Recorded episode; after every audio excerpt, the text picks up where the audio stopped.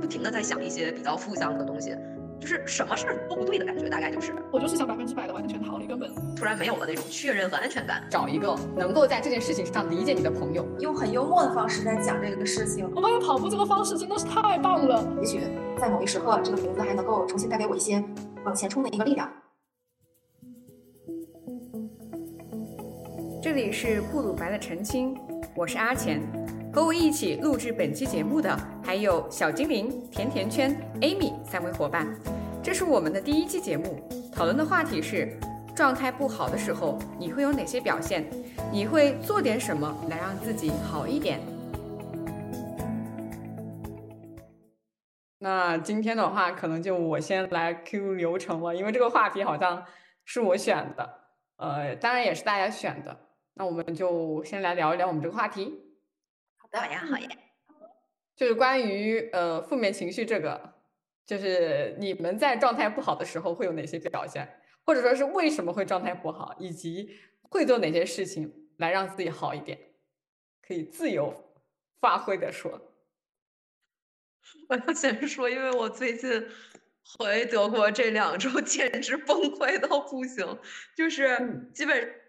就是到隔一两天，就基本上每一到两天哭一次的程度，就真的是很崩溃。但可能崩溃一会儿又好了，就是不会一直处在那个崩溃里，但是它发生的频率很高，甚至有点吓到我自己。就我的崩溃最近，可能一方面是激素原因吧，我觉得，就孕期它本来也是一个比较特殊的情况，然后对我可能平时就比如说这种。生理期之前也会有类似的这种情绪波动，所以的话，我觉得可能至少有百分之十左右，甚至更高是激素的影响。然后剩下的就是生活吧，就可能突然一下从国内回来，这种落差和自己对于周围新的生活、新的阶段的适应，会让自己有的时候很大压力，就会想说，嗯，我因为现在是把工作放在一边了嘛。然后我老公就又支起来一摊儿，所以我会有一种觉得，嗯，我好像突然没有了那种确认和安全感，所以这个会让我很容易引起情绪起伏，就是我的安全感被动摇了。啊，虽然可能一定程度上理智上说风险没有那么大，但是当他没有那种我确定的感觉的时候，我就会怀疑自己，说，哎，我要不要再做点什么？我是不是哪儿没做对？这种。表现一般，哭一下，还有可能会有一些，比如，嗯，故意不好好说话，就跟特别是跟我老公，跟别人还好，就在这种比较亲近的关系里边，会容易不，就是以一种怎么说很 destructive 的方式去说，甚至这个情况会波及到我爸妈，就我有留意到最近跟爸妈说话的语气好像也不太对，就对，这是比较明显的这种。自己，但是可能就是过一会儿也会好吧，就会难受，觉得什么也不想干，然后整个人不停的在想一些比较负向的东西，就是什么事儿都不对的感觉，大概就是，嗯，一般会持续个短的十分钟、二十分钟，长的可能一两个小时、两三个小时，一般不会超过半天儿，最多最多最多不会超过一天。所以，嗯，还算是 manageable，就是还是可以凭自己的力量能总体上把自己维持在一个还可以的程度吧。难受了，可能难受的程度高的时候会去约个咨询，然后平时自己的话可能就写写日记，呃，溜达一下，找朋友吐吐槽，呃，还有什么？哦，还有就是让我真的觉得自己会担心自己有一些冲动，会嗯做出任何伤害自己的行为的时候，当然目前还没有过，就是会有这样类似的想法出现的时候，我会动用我的理智说，哎，我现在状态不对，我需要先休息一下，于是我就会躺在沙发上什么都不干，就可能倒杯水过来，就那么待着。呃，有的时候会用到一些心理学上的技巧来帮自己快一点缓过来吧，比如说什么意向对话呀，比如说像 EFT 啊这些，我是我自己是会用的。呃，目前我觉得对我来说都还好用，所以对，就至少是会保证自己这些乱七八糟的东西只停留在想法的程度，然后可能过那么一会儿，这个情绪的这个波峰过去了，就没事儿了。所以目前想到这些，嗯，等会儿想到更多的再说吧。给我感觉好像，就感觉你的行动力好强啊！无论是那种潜意识的表达自己的那些暴躁的情绪，或者那些崩溃感，好像是潜意识的语气就这样了，或者呃，刚才提到啥了？反正就是，无论是表现还是自己去开解，好像更多的都是在行，都会有行动层面出现，会让觉得没有一直在那个想法里面绕绕绕，感觉还挺好的。可能就是能持续一会儿，我会可以允许自己持续一段时间，但是当我觉得他让我觉得很难受的时候，我一定会做点什么，因为实在是耐受不了了，可能，对，嗯。嗯，你的哭一般是自然的，就想到什么事情很想哭，还是你会刻意的让自己哭一场？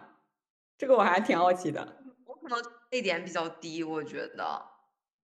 我也是。我我这种看书看电影也能哭出来了。呃，刻意的去哭，我会觉得困难，就我做不到。哦，目前至少我是觉得做不到的。我也是觉得我好像状态不好的时候，有时候会刻意的，呃，有一点刻意吧，可能，但是也不是非常刻意。就是我会去看一些电影，或者说在听一些歌的时候，就会触发那一个情绪，好像打个开关了一样，就可以流很多眼泪。好像也不是内心真的非常伤心，只是共情，就是那个时刻非常容易共情。可能看个电影，听一首歌，就像我我前几天听那个，你们可能。不一定会看啊，没不一定有看，就是那个乐队的夏天里面，任素汐和那个瓦依娜唱的一首歌叫做《大梦》。我当时听那首歌的时候，第一次听到的时候我就哭了。啊，还有类似的看一些电影，可能只是一个很小的情节，并不一定是非常动人的剧情，也会觉得很想要流泪。这个时候我一般不会克制，就会让自己借着借着这个机会要宣泄一下。哎，我还挺我还挺好奇的，就是我自己情绪很不好，或者有很多乱七八糟想法的时候，我是不太能看进去书或者电影的。听歌，我甚至都会觉得是烦，我会觉得是噪音，就需要一个人很安静的待着。我是看书不太行，因为不太能够集中注意力。听歌的话，我是不能只戴耳机听那种，我要看配合画面，就是有视频的那种，看电看电影。我是可以的，然后配合画面的那种演唱，我是可以的。但是我也会像你说的，比如说，有时候在心情不好的时候，你连听歌你都觉得是噪音。我会有很明显的会这样。包括在以前心情很不好的时候，我就很很害怕，很想逃离这个感受。嗯，就努力的要去做一些其他的事情，一定不要再在乎这个难受的感觉。但后来好像感觉难受一下，喝了大一点好像还行。嗯，哎，我有点好奇，就是你去做别的事情的时候，你能真的去做吗？其实我会是觉得我就是现在我就卡在那个地方，我是动不了的，就是我没有办法说我去做点工作，或者我去学点什么，或者是我去做点别的事情，我可能连做饭的兴趣都没有。我可以诶，有的时候我会强迫自己去跑步，就是那种感觉，就是最开始做的时候特别没有，嗯，那种很有兴趣啊，或者那种真的就是强迫去的。但是当做了差不多几分钟，强迫自己几分钟、十多分钟过后，我我会感觉好像就会刻意的忘记之前的难过，抛在一边，然后去做手里的事情，然后手里的事情又会给我一定的成就感、满足感的时候，慢慢的就起来了。可能是因为我这个阶段很多难过来自于对于手里的一些事情的没有把握感，所以当我自己强迫去做这部分的时候，正好就填补了我难过、心情不好的那个部分，所以就变好了。嗯，挺好的这样子。我好像，嗯，，Amy，，你说。嗯，就是那你们在比如工作场合有心情不好的时候，那也需要去释放吗？还是说可以去暂时的？嗯，这问题很好哎，我觉得可能工作了的人多多少少都会遇到这样的情况。我自己可能我是会释放一下的，不然我没有办法集中注意力工作，就我的工作就进行不下去了。但是前提是因为我自己有自己的办公室，我办公室里甚至有沙袋。我之前工作的时候很生气，我戴个拳击手套在那捶沙袋，捶一会儿我就好了。就是，但是这个可能我觉得对于大多数人来说是不太做得到的。或者说我在办公室哭一场也没人管，这个是比较奢侈的啦。不过我会觉得，如果是我在一个这种比如说共享的办公室里，我可能会当时克制一下。嗯，过一会儿哪怕去个洗手间什么的，用一些方式来让自己稍微疏解一下，然后再回来工作。我觉得这样可能对我来说是效率比较高的。其他人嘞？哦，我觉得对我来说，工作上遇到的压力可能对我状态影响是最大的。呃，可能生活上心态还比较好一点，但是工作上很多事情是你没有办法控制的。呃，那我通常的。办法哈是找一个能够在这件事情上理解你的朋友去跟他吐槽，我觉得这个还挺重要的。就是你要找对人，呃，就比如说很多时候我们有的时候可能去跟对象、跟你伴侣啊吐槽你的领导怎么怎么样，然后他就会说一句：“那你别干了呀，你都这么委屈了，你为什么还要 做呢？”啊，是吧？但是但是我们会发现，其实我们有时候我们抱怨也好，吐槽也好，并不是说我们就要完全舍弃，或者说我我就要。真的就不干了，其实不是这样子的，还而是说，好像先把这个情绪宣泄了，我就又有一点勇气继续把这个活给干完，就是这种，所以就要找一个能够跟你在这个事情上，呃，他不一定要有立场，不一定是完全站在你这边，但是他可以听你说，然后呃包容你的这这些负面不好的情绪，他也不会觉得呃是你。非常爱吐槽，非常的情绪很坏啊！这个对我来说是我的一个方法吧。嗯，重要就是我我我最近真的就是这件这个这个部分真的就是觉得我这是欠缺的，就是我的周围生活里边能吐槽的朋友太少了。当然你们几个算是其中的几个了已经。然后我老公又属于那种情商超低，就你跟他说什么，他永远都会质疑你，都会说哎你不应该这样啊，就是哎那你不要做了嘛，那你喜欢做什么呀？就是永远都是以一个分析的东西来说你不对，就很崩溃，真的只会让人更崩溃。所以我觉得能找到合适的人，真的是太美好的一件事情了。嗯，有同感。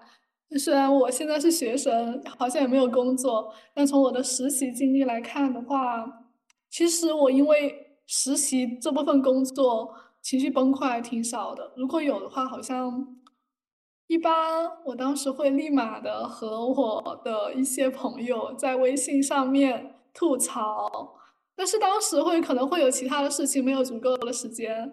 嗯，那可能当时就过了那个情绪。如果到晚上还持续的话，我一般每天晚上会和我男朋友打电话，他简直是一个可以，嗯，很恰到好处的聆听我的那一个，并且会接纳我的情绪。然后一般给他吐槽完了过后。情绪会好了很多。如果不好，我会继续吐槽。我发现我真的，我身边的朋友是不是听了我好多吐槽，我好像一遇到崩溃的事情就喜欢吐槽，好像一件事情都会给三四个人说。突然觉得自己好幸福，不知道他们烦不烦我。不过我觉得你的吐槽，就每次我听完之后，都会让我感觉到很开心。我不知道为什么，因为你那个形式，我感觉就是在在像就是用很幽默的方式在讲这个事情。然后听完之后，我就我就会觉得好像你没有怎么的不开心，然后反而是把这个事情说的，就是很有点搞笑那个那个样子。我不知道我这样的感觉，就像你上次跟我们去分享一个案例一样，不知道我那个感觉是是不是大家都那样，还是只有我是这样一个比较奇怪的一个状态？嗯，好像是哈，我有时候写写日记，我喜欢翻以前写的日记。有时候心情特别不好，写日记嘛，就写写的字特特别烂，特别乱画，就特别那种放松。但过后很久很久再去看的时候，会觉得那天好搞笑。我好像有时候确实是这样，不是也不是很懂为什么。然后我也想说说我之前，我之前的时候刚毕业那时候，就会跟我妈妈吐槽，就吐槽工作的事情。然后后来发现我妈妈跟不上我的节奏了，我聊事事情她好像不太能懂了。然后后来就慢慢找到就是刚才阿钱说到的一些比较合适的人。后来发现那些合适的人，慢慢的好像不太能懂我后来的一些节奏。然后再后来就是固定的跟我老公吐槽，然后每次我吐的槽半夜十二点说，然后他也能在那儿听，还给我去回应。但每次他想说的时候，说他公司那些不开心的事情。然后我说今天差不多，赶紧可以睡觉了，就好像我也不知道为什么，但他好像也不会很在意，就是不谈就不谈，那就回来再说吧。然后再现在好像工作上的事情没有什么，就是让我在烦恼的事情，可能已经太驾树就清了。后来我就会工生活当中不开心的事情，在工作当中当中可以帮我解决，解决方法就是，因为我有供应商，然后他们做了有一点。不太符合我要求的话，就会通过各种方式虐待他们。然后虐完之后，他们就会就是对我百般讨好，我就还挺开心的。但后来也会跟他们就是乐趣什么的。啊，你说啥？说这就是甲方的乐趣。对，后来我就发现，好像工作能给我带来的价值，这也是其中一个方面。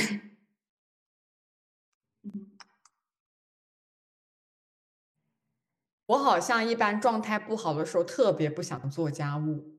我知道好像有些人在情绪不好的时候，他们喜欢整理，好像是做一点容易的事情，然后容易让自己有一点成就感，就会好一些。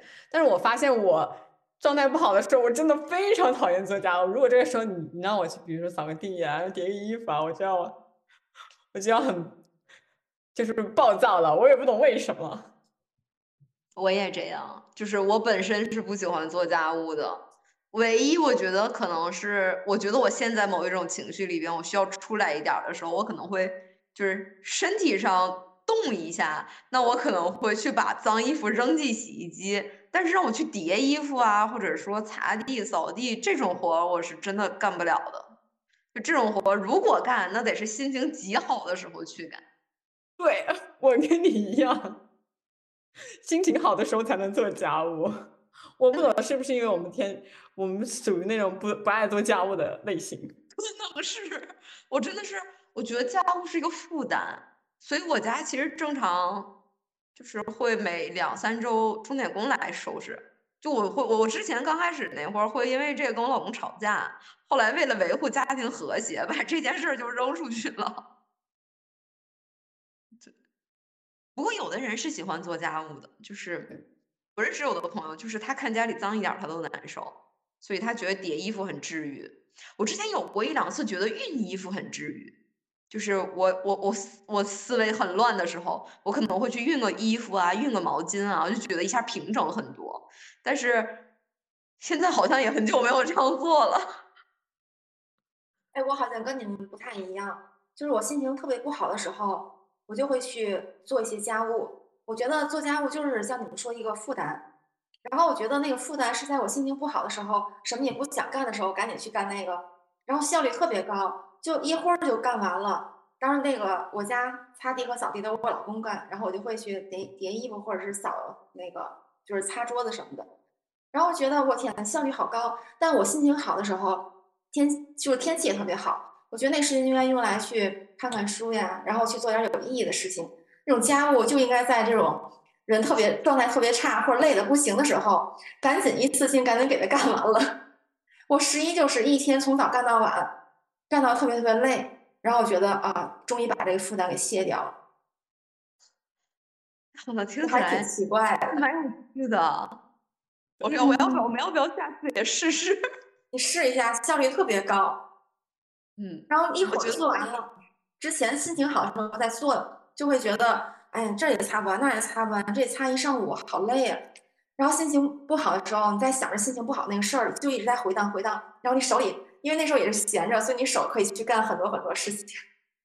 有道理，下次尝试一下，逼自己一把先 试一下，真的可以试一试。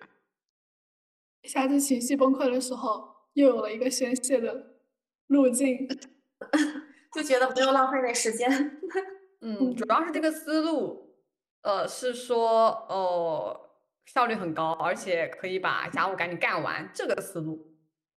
我会有一种觉得，反正我现在感觉也不好了，那我还不如就就彻底不好算了，至少还能干点啥。对，好像以以前我们。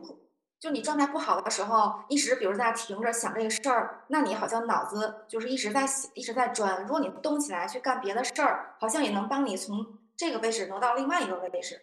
我不知道会不会对那个脑回路呀，或者什么什么那些细胞啊有点帮助。会的，就是你身体上动起来，其实脑子也是跟着动的嘛。就像一玲说去跑步或者是什么的，身体上动一下，可能就你就能从那个循环里边跳出来一点。对，然后当你效率特别高，干完之后就觉得我天，好像那心情还好了一些。我下次试试。对，试试。我下次也试一下，然后再来反馈。要记得这个事情。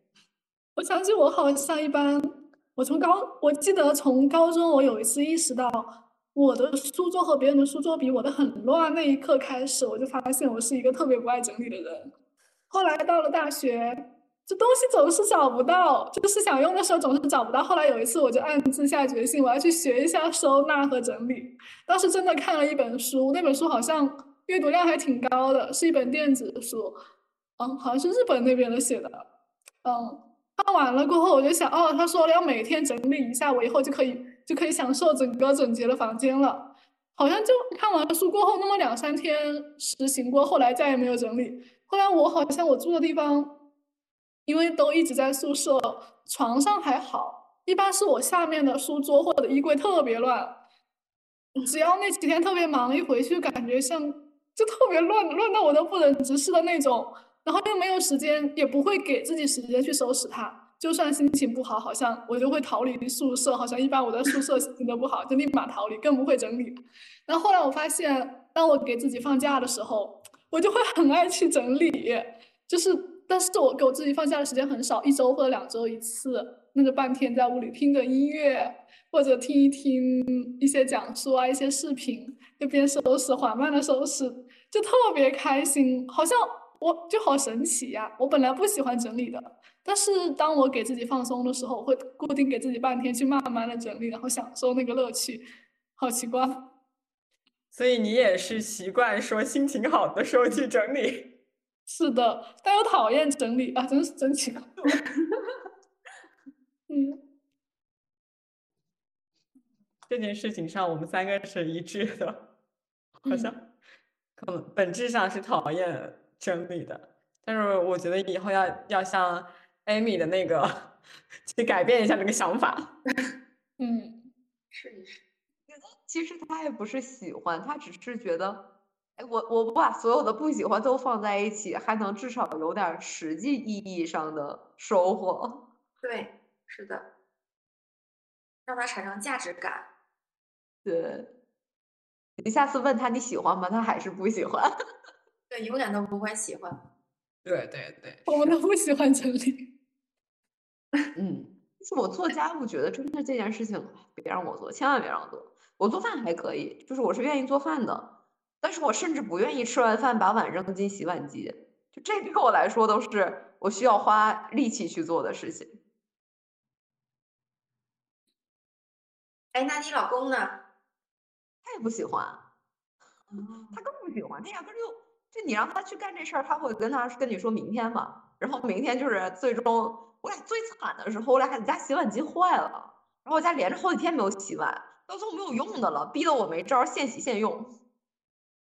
对，就是会邋遢到这种程度，所以，所以我俩就因为他也真的不喜欢，我也是很不喜欢，呃，通常是他不喜欢，他扔那儿了无所谓，但是我得做饭，我想吃，所以就是我会被逼得很被动的去做这件事情，所以逼的时间久了，后来就说那算了，我们雇人吧。然后洗碗的话，基本上就扔在洗碗机，也不太会需要做什么，他偶尔会做。就他偶尔会把一堆碗放在洗碗机里这种。其他活儿要么就忍着，就稍微家里脏点乱点，好像对我来说也没有那么的接受不了。所以就是不想动的时候，要么脏着，要么叫清洁工。实在逼得不得已了，就假设说我有足够的动力去做了，那我也勉强做一下，但不会主动去做的。嗯，哎，或者好像是不是德国那边会空气比较干净，没这么多土？我就觉得天津这边一天干净都是土。是的，我家可能过一个两个星期都不太会有那种大灰尘。就只是有点乱而已，所以基本上两周擦一次地什么的完全可以。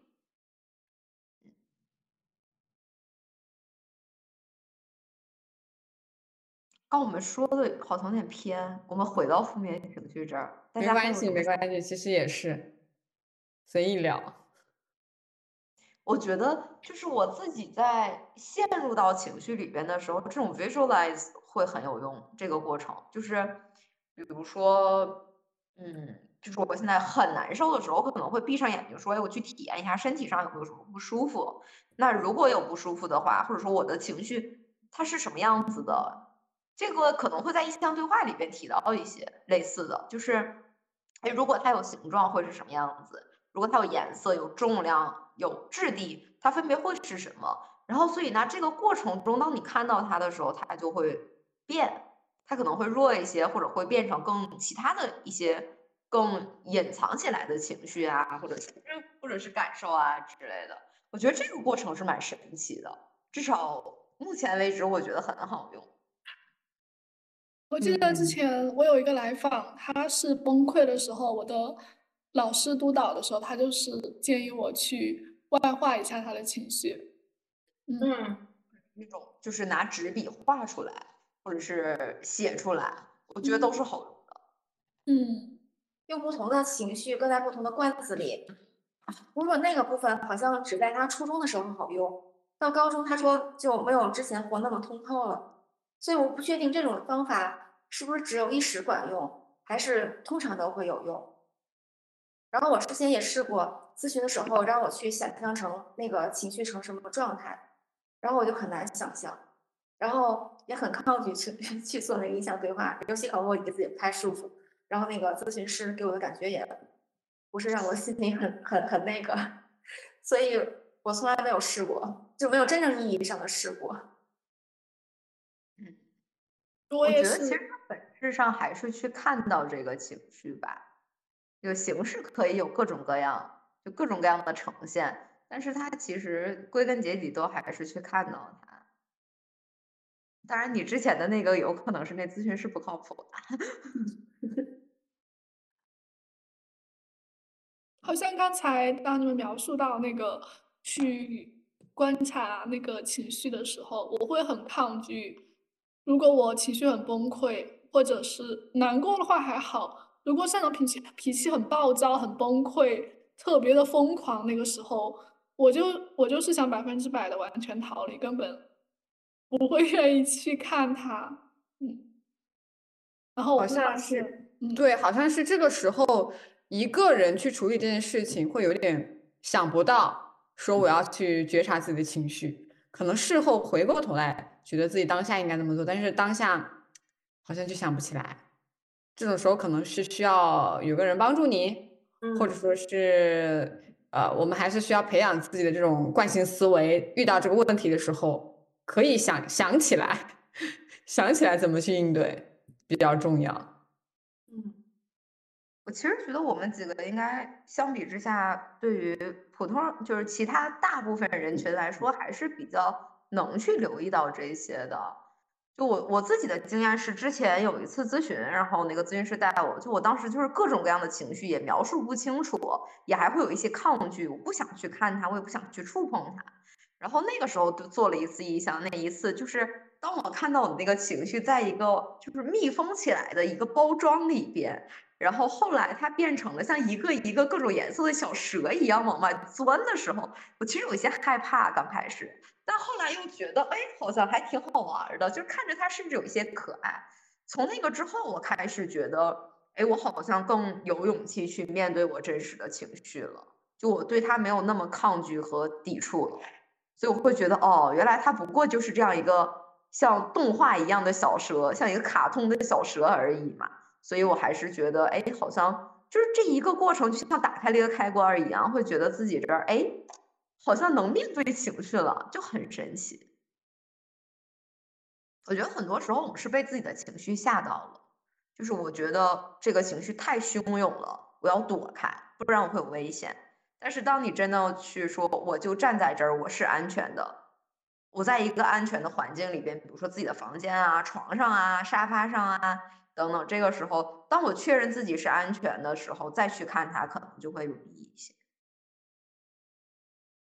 我刚才在想，以后我们有没有一种机会或者可能性？就是因为我之前没有尝试过真正的去被别人去带着做意向对话，我在想会不会有一种可能是我们四个人的其中一个就带领着我们仨一起去呃外化一下我们某一个情绪或者想象中的情绪，去真实的体会一下，因为我真的没做过，还挺好奇的。我记得有一次，那个时候应该还是马可的时候。啊，就是小精灵有给我们做过一次欧卡牌，其实也也算是一次体验。是我之前跟那谁来着，不记得了，反正也是我们社群里的做过一次意向，呃，效果还行。我带一个来访做过一次，虽然我自己经验其实很少，但是我觉得可以。如果有兴趣，可以试一试这个东西。它其实我觉得，就如果谁哪天情绪比较明显，或者说。有什么想要试一下的时候，我们可以约一下。我还没有体验过哎，等哪天你你有点什么小情绪的时候，我们来试试看。我只看过理论，但是没有体验过。嗯，我是有过很多体验，所以呃，基于我自己的体验，我觉得还蛮有趣的。但是我也听到过有其他人反映说，哎，觉得好像不太好用，或者说不太舒服。哦，可能是我比较幸运吧，目前的体验还不错。嗯，哦，小精灵刚刚其实讲到说，呃，我们面对这种负面情绪的时候，其实害怕会给我们带来伤害，但是你如果接纳了那个情绪，就会发现其实也没事儿。这个地方呢，我就想到了我我为什么嗯嗯，我是想说。我今天为什么要开这个话题？其实是因为我在跟我的一个来访对话的时候，我向他有提一个问题，我就说：“哎，那你平时如果情绪不好的时候，你一般会做点什么事情让自己好一点呢？”然后他的这个回答还让我挺意外的。他是说，他可能第一步其实是要需要学会接受自己有不好状态的时候，就是以往他好像不太能够接受自己有这种不好。情绪，因为他以往给身边的人都是带来快乐的，然后他也希望自己是一个正向的、积极的人，所以当他有不好情绪的时候，他很担心会给身边的人带来伤害，然后他也觉得自己不应该有这些，他觉得自己这样是处理不好自己情绪的表现，所以，哦，我觉得那一次跟他谈话的还挺有意义的，所以我就选了这个话题。他说：“第一步，他他觉得他需要，就是如果是探讨我们今天聊这个话题，他觉得第一步他是需要学会接受自己是有消极情绪的。我真觉得这可能对很多人来说是困难的，甚至对于咨询师本身来说，可能也会需要这样一个过程，去真的说我从心里接受每一个人都会有各种各样的情绪。”甚至说，可能有一些，就我们会给情绪贴的标签，正面的、负面的，它只是情绪而已。我觉得这个东西，就说这种从内心里去接受它，可能是有一些和我们从小到大接受的教育不完全一致的。那确实是一个过程，对我来说就很难。比如说孤独感，以前很排斥，后来。就努力的尝试去和他共处，共处一段时间，发现还行。可是当离开孤独感一段时间，再去遇到他的时候，我会发现，其实我还是不能很好的和他相处，还是想要逃离。这个过程，慢慢的去接纳、去面对，对我来说还是挺困难的。然后也接龙一下阿钱刚才提到的，嗯，就是看到允许这个情绪存在。就最近我在看李松蔚老师的一本书，叫《百分之五的改变》。嗯，我好喜欢这一本书，然后从里面，嗯，我感觉它给我的有一个收获就是，当我情绪很冲突，或者我很崩溃，或者我内心特别矛盾的时候，那就允许这些想法全部存在，甚至给每一个想法一定的时间，让它正大光明的、合理的出现在我的生活中，然后这一个就。真的让我放松了很多，因为我本来就是一个这个阶段，我是一个很矛盾的矛盾个体。当我允许他的时候，确实会好一些。很喜欢那本书，真的很好看。我是去年还是前年把它翻过一遍。有好多小办法，就是我我发现，感觉每一个小办法我都好想尝试，或者想以后如果有来访有机会，可以让他们尝试一下。以至于我看着看着觉得啊，这个方法好，我要想着这个方法好，想着看了几篇过后，完蛋了，我之前想不起来了，咋办？不看了，赶快学习吧。然后我就把书丢一边了。嗯嗯。其实说到这个，我会我会想到另一个，就是就是跟接下来我们想聊的话题那个拖延症相关的话题。就我也不知道大家在这个话题上聊的怎么样了。我想说，这种微小的一个行动是能触发很大的改变的。嗯，等会儿说到再说吧。我不知道这个话题上我们是不是还有什么其他更多想说的。嗯嗯嗯嗯，我们这个话题是啥来着？负面情绪的负面情绪就是状态不好的时候，你会有哪些表现？你会做哪些事情来让自己好一点？哦，我会跑步。嗯，再反馈一下，我发现跑步这个方式真的是太棒了。我就感觉可能让我联想到打那种沙袋，因为我现在没有条件去打，我就觉得跑步是一个最容易、最简单的事情。疯狂跑，让自己内心的那种怒火、那种崩崩溃，全都从汗液散发出去，那个感觉太爽了。嗯，哎，你刚才说那个时候，我突然想到初中时候。哎，你先说，你。啊，就是突然想到，你们好像会通过嗯动作，然后行动去发泄这种情绪。然后我就喜欢去说，就是去诉说。然后甭管是说跟我妈说，然后跟跟我老公说，或者跟那些适合的朋友，或者甚至是去说那些供应商们，我就喜欢去说。我觉得说了之后会让我。然后你刚才那个甜甜圈说到去打沙袋，我就心想，我都已经状态不好，这么累了，我还要打沙袋。哦，手好疼呀！我我就会觉得那个状态好像，嗯，我我觉得会会对我的身体造成伤害的感觉。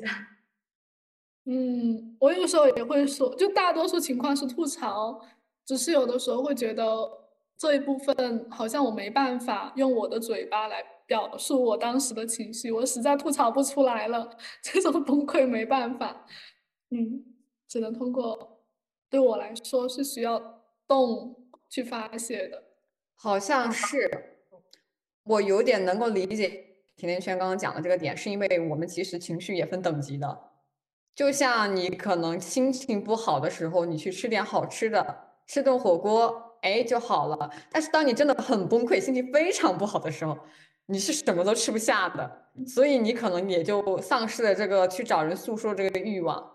我好像能够理解这个点，他刚刚讲的。对，就当那个情绪到那儿的时候，你真的需要一个这种强硬一点的手段吧。当然，可能去跑步，其实就像刚 Amy 说到，是需要一个过程去我去的，就这个我去做这个动作的过程，可能对大多数人来说会比较困难。但是当你过了那个坎儿，可能就会好一些。就是先动起来，像阿贤说的。那个来访得先就是允许自己有负面情绪，有这样一个连接的过程。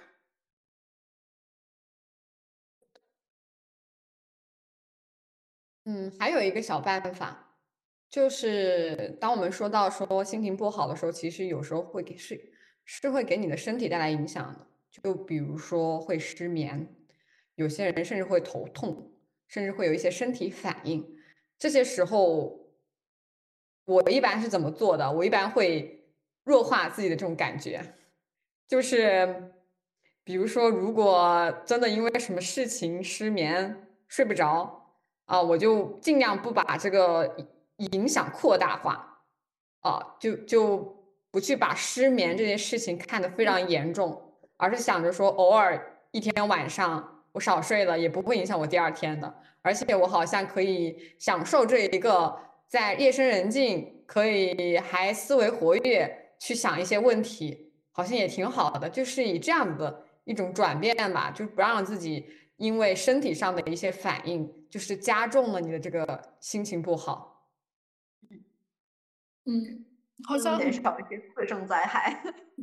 嗯，哎，我觉得就是这可能分已婚和非已婚人士。要是已婚人士，你你睡不着，看见旁边那个人睡的，就是呼噜特别响，然后还各种吹气，然后嘴还会出声音，然后我就会把他叫醒，或者说把他给，让他不要出那声音。本来我都睡不着，然后我就特别生气，然后我睡不着，但是睡特别熟，所以就会有一个对比，好像一焦虑，然后睡就会让那个睡不着情绪更加的明显。是有的，我也有。我失眠的时候，我室友在那，就是他的呼吸声很沉重的时候，我会觉得啊，好烦啊！为什么他睡得那么香，我睡不着？可是有的时候是我一躺下去睡了，睡了很香，可能很累，就开始打呼噜那种声音。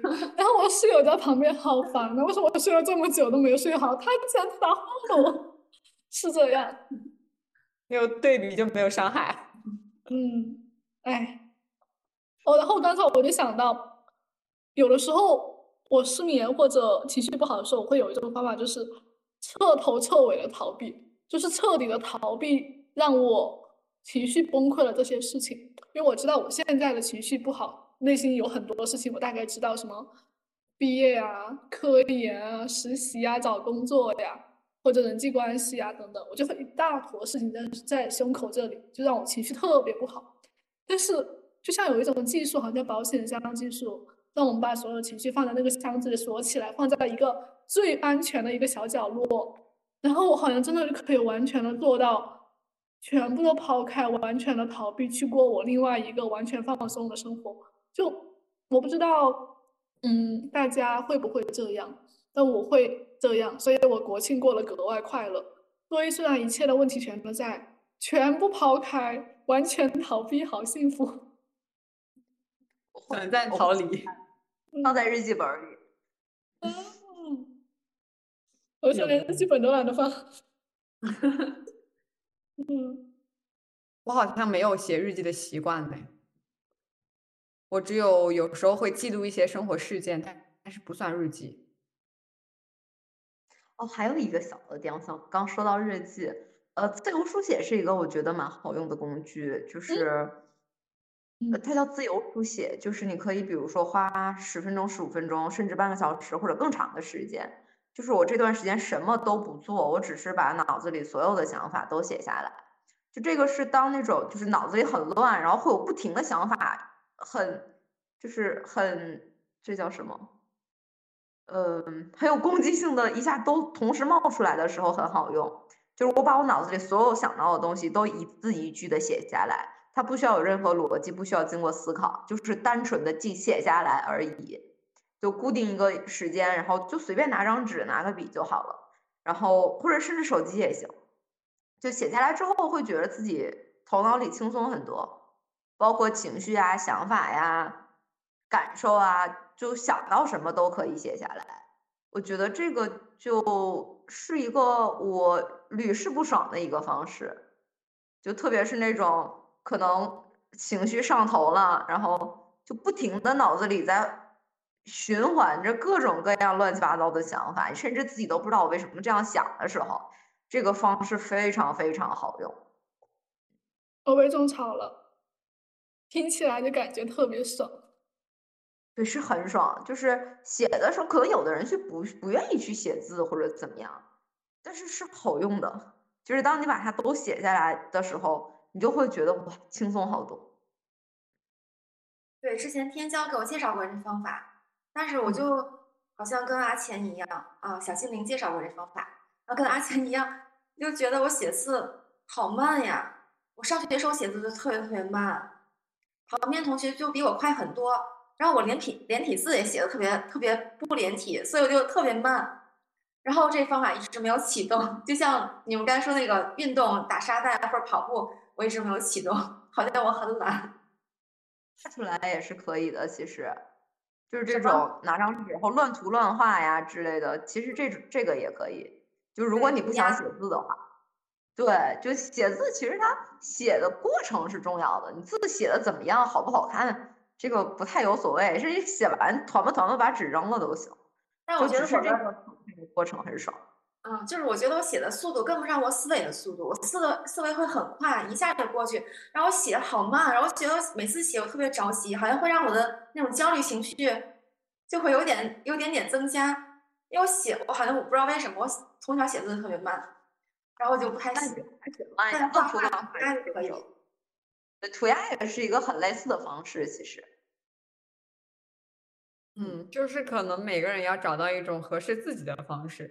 就像我有一段时间，我特别爱看赶海的那种视频，就觉得很减压，也是减压的方式之一。然后他们有些人会买那种减压的那种玩具什么的，有些会收。不好吃，我试过，因人而异吧。可能这个东西要每个人。可能适合的方式会有一些不一样。你说我们要做一个自我介绍吗？随意吧。我说我今天刚刚还在想自我介绍说什么，然后我觉得好难啊。说实话，就是会有一种感觉是，不管你怎么说，你好像也没有办法把一个完整自己说出来。你总会说一些身份啊、职业啊。等等这些，又总会觉得像是在贴标签，但是不这样说，好像又不知道其他该说什么。嗯，但是我就是思考这个环节的时候，我有回忆，好像即使是我们四个人，好像也没有过正式的自我介绍，对不对？那来吧，还挺有趣的，就已经很久很久很久没有做过这样的事情了。嗯，好呀，那有谁想要先来吗？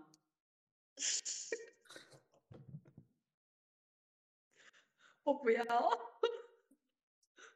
我也不知道咋介绍。好，那我来吧。我今天想了一下，呃，阿钱这个名字其实是我从大学开始就一直在用的这个名字。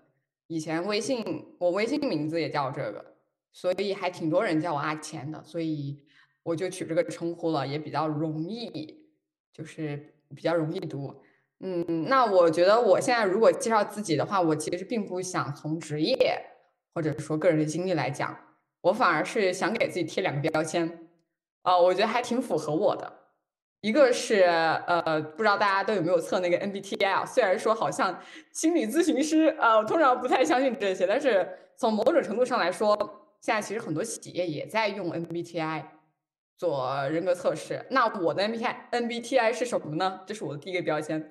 是 ENTG，就是指挥官型人格。我觉得对我来说好像也挺准的。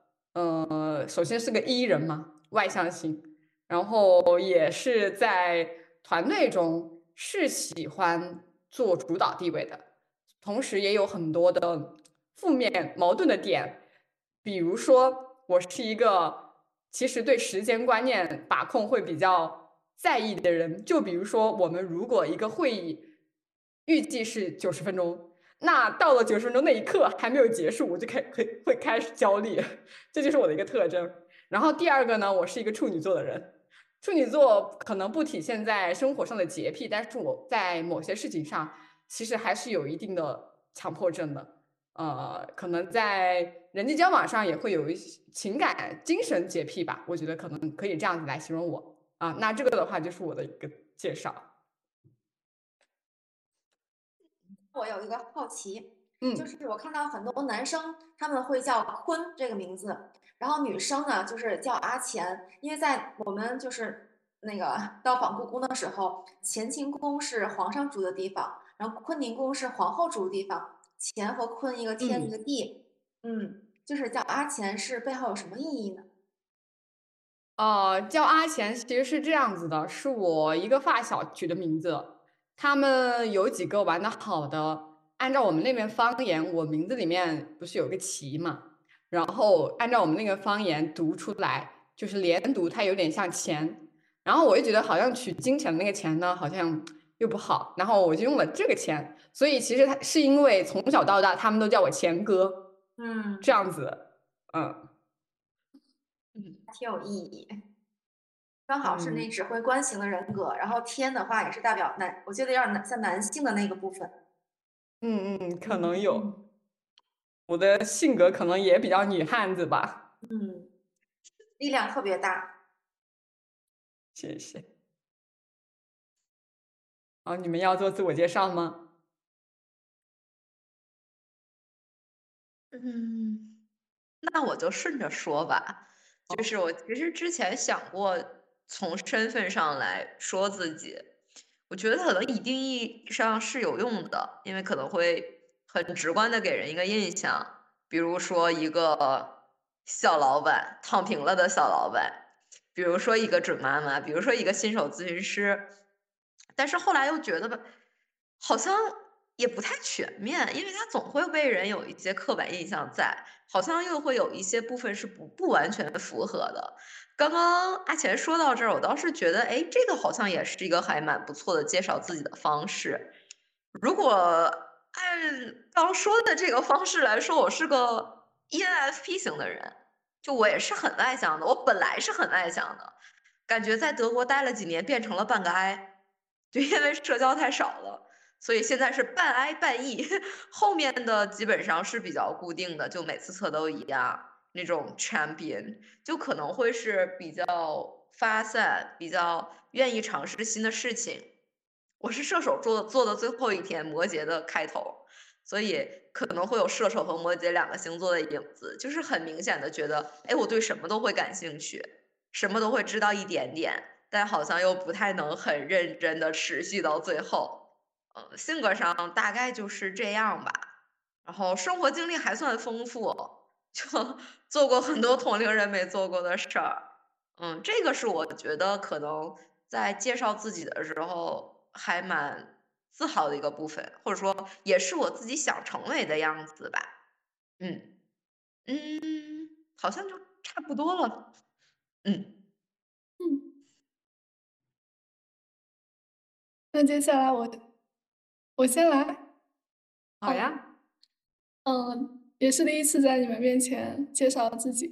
我是甜甜圈，这个名字是因为之前很喜欢唱那首歌《拜拜甜甜圈》，就是那个。然后当时就和我男朋友取了情侣名，一个叫甜甜圈，一个叫火锅，都是食物。然后就一直觉得很有意思。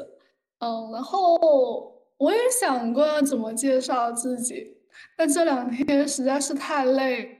了，就很想偷懒放松。后来我就想算了，到时候临场发挥，看大家说什么我就跟着说吧。然后刚才阿钱说到是 ENFJ，哎，我是 INFP，我是一个典型的内内向性的人格。但是我发现我不同的朋友对我的评价不一样，有的人会觉得我很 E，但有的人会一看就知道我是个 I 人。所以，嗯，可能是对于不同的群体，我会有不同的感受吧。嗯，我呢，如果以当下的状态来看我的话，现在目前我是处于一个比较内在的、比较矛盾或者有很多冲突的一个阶段，但是也是在努力的去让我内在慢慢的平衡一点，所以我现在正处于一个自我探索的一个过程，嗯，所以我都不知道该如何介绍自己，因为我本身就是一个矛盾体，嗯，大概就是这些。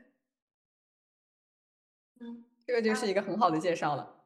嗯嗯，谢谢。嗯嗯，那我最后一个说。然后刚才你们说到的，就是那个测试，我我可能没有测过，然后我也不太清楚那是什么样子。如果我们会后的话，嗯，要是有那个问卷，也可以就发给我，我可以去看一看。嗯，但是我觉得可能我属于比较内向的。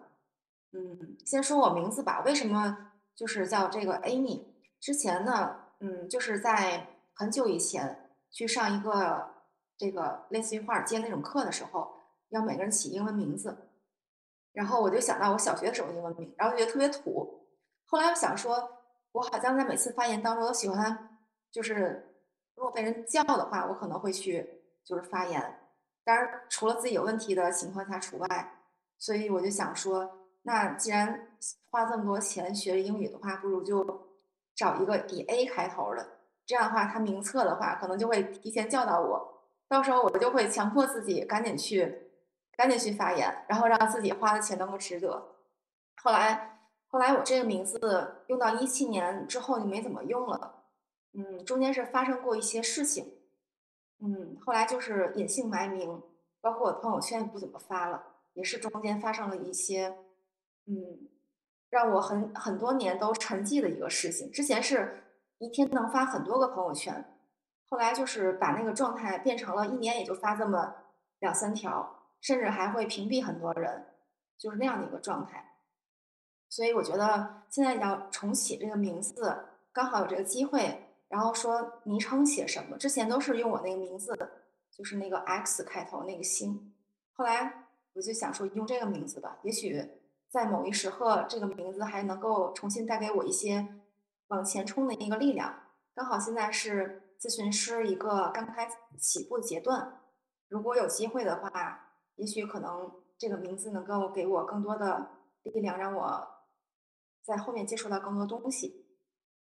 然后性格方面的话，可能我是属于比较纠结型的，因为我是巨蟹座，就是一会儿这样，一会儿想那样，包括报课一样，或者说我去选择什么东西，都是要纠结，然后要比对半天，又可能跟我职业有关系，就是我职业也需要去比对、比价格，各种各种比，然后横向比、纵向比，所以我就会特别特别纠结，每次买东西都要就是查很多很多很多，要去确定它性价比是 OK 的，我才会去弄。所以，嗯，包括今就是选我们这个话题也是，我要看很多次，我到底要选哪个，所以我可能也会有点选择恐惧症。嗯，大概就这样吧。哦，从你们的介绍中，我也看到了不一样的你们，就很可能以前也不知道的。嗯，哎，我想回回应一下艾米，呃。刚才你说以 A 开头起名的时候，我就想到之前好像读到一篇，不知道是英文的一篇阅读题还是一篇论文，他就说，呃，那个名字从 A 到 Z 这个顺序的话，呃，以前面的字母开头他们会更有优势。